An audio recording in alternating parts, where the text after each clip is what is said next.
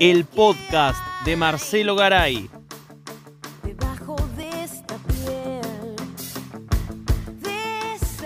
Hoy presentamos Kirchnerismo cordobés, apunte sobre lo escaso.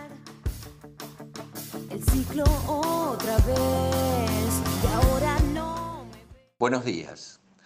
Uno de los sujetos políticos más controversiales y debatidos de los últimos tiempos es sin lugar a dudas el kirchnerismo. Se aprecia a lo largo del país su inserción que ha tenido o tiene en distintos espacios, incluso en los trayectos etarios más jóvenes. En el caso de Córdoba no es la regla que confirmaría esto, sino todo lo contrario.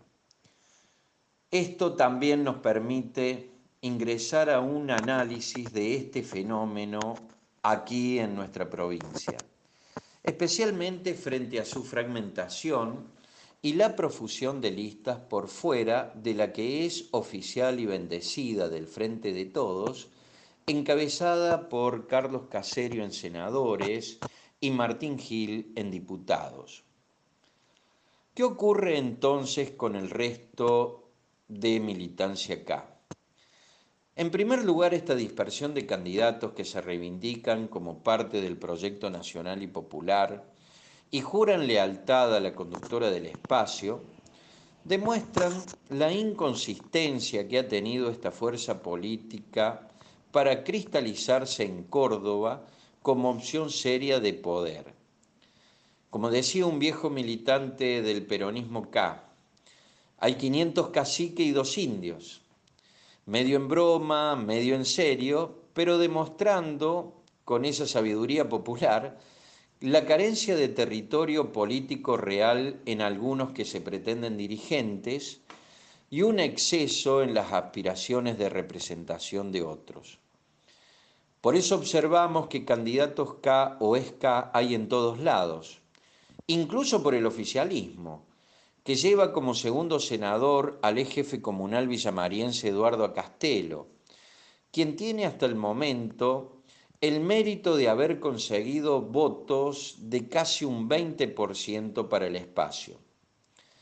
Pero ahora aparecen otros, como vemos en la Constitución de la Unión Popular Federal, sello que se reivindica como peronista de centro que junta como el viento desde el intendente Giacomino hasta militantes de Gómez Centurión, reaccionarios disfrazados de libertarios, policías retirados y gremialistas de distinta cepa y paladar. Un verdadero marasmo de representaciones e ideología. Otros, que reivindican la misma militancia, son sin dudas los integrantes de Forja.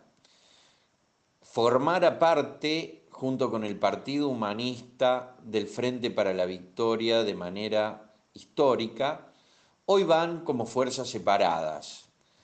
Forja lleva como candidato a senador a Tilio López, hijo del combativo dirigente peronista asesinado por la AAA, a una sedanaduría en igual candidatura, el histórico dirigente del peronismo revolucionario, Eduardo González Holguín. Recuerdo, ambos espacios fueron parte del FPB. Y aquí encontramos críticas muy duras hacia la ingeniería electoral digitada de la conducción nacional.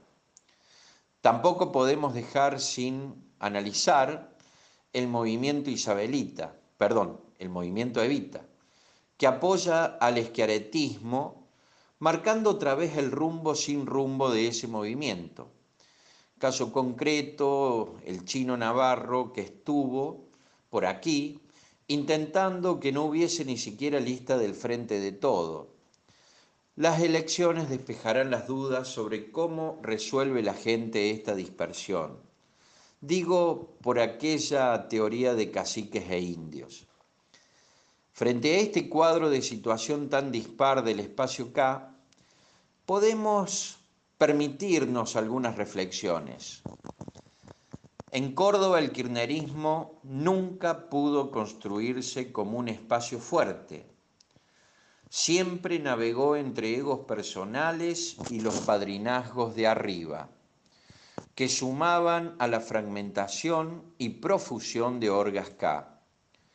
Otra trama, sin lugar a dudas, es la propia realidad ultraconservadora de la política cordobesa, que es justamente el fruto de una provincia disciplinada a sangre y fuego por el fascista de Menéndez, que fue coordinada en lo económico y social por la Fundación Mediterránea, cuestión que sería necesario analizar en otra oportunidad porque las políticas económicas cordobesas desde 1977 no han tenido grandes variantes en sus líneas principales, sin importar si estaba un dictador verde oliva, los radicales o los peronistas autodenominados cordobesistas. Y frente a semejante conservatización de nuestra provincia, no es extraño ver que el agrupamiento del expresidente Kirchner y de su esposa no tenga más de un 23% de aceptación.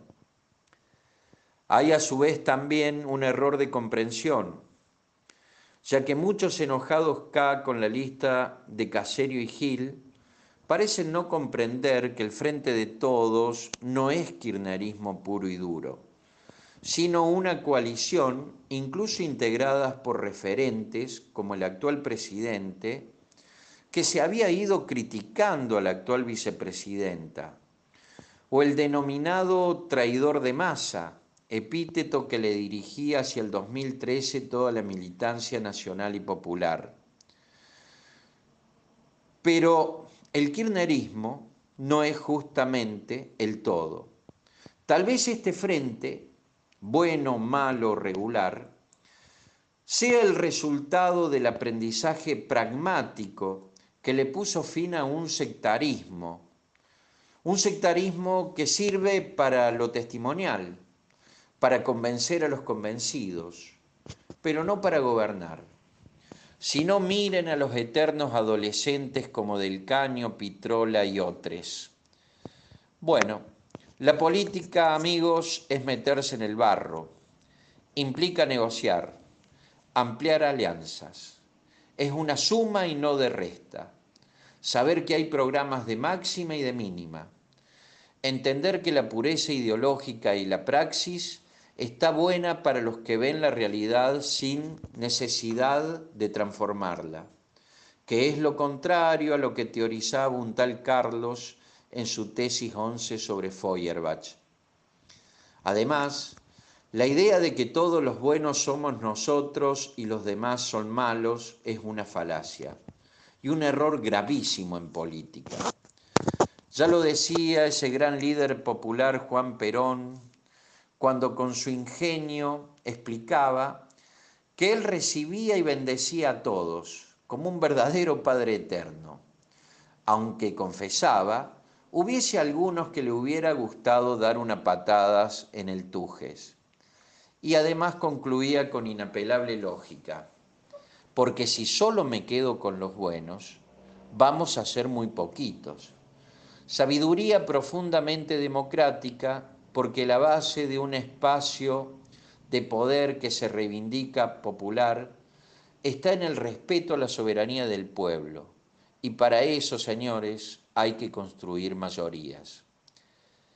Como final, hay que decir que el dispositivo de conducción estratégica del proyecto, Cristina, con su pragmatismo, ha demostrado estar siempre por delante del resto de la fauna política y ha contribuido sin dudas a derrumbar la falacia creada por los medios concentrados y los cambiamitas derechosos que el kirchnerismo iba a desaparecer y que no volvía más.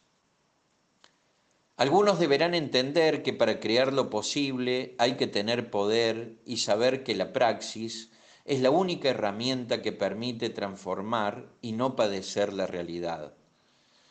Se puede observar que las paso, más allá de las críticas, resultan también útiles como forma democrática para poder expresarse para aquellos que por fuera de las grandes estructuras partidarias manifiestan una vocación de representación genuina. Y por si fuera poco, esto es lo destacable de quienes se animan al escrutinio público. Y mal que les pese a tirios y troyanos, también nos permitirá contar los porotos reales, para ver quién es cacique y quién es tropa.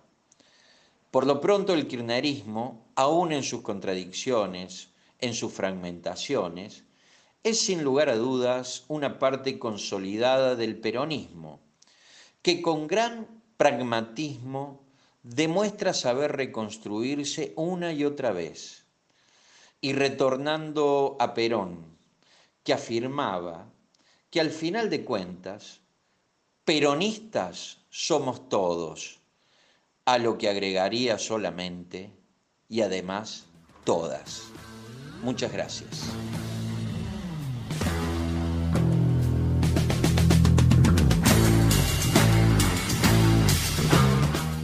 El podcast de Marcelo Garay.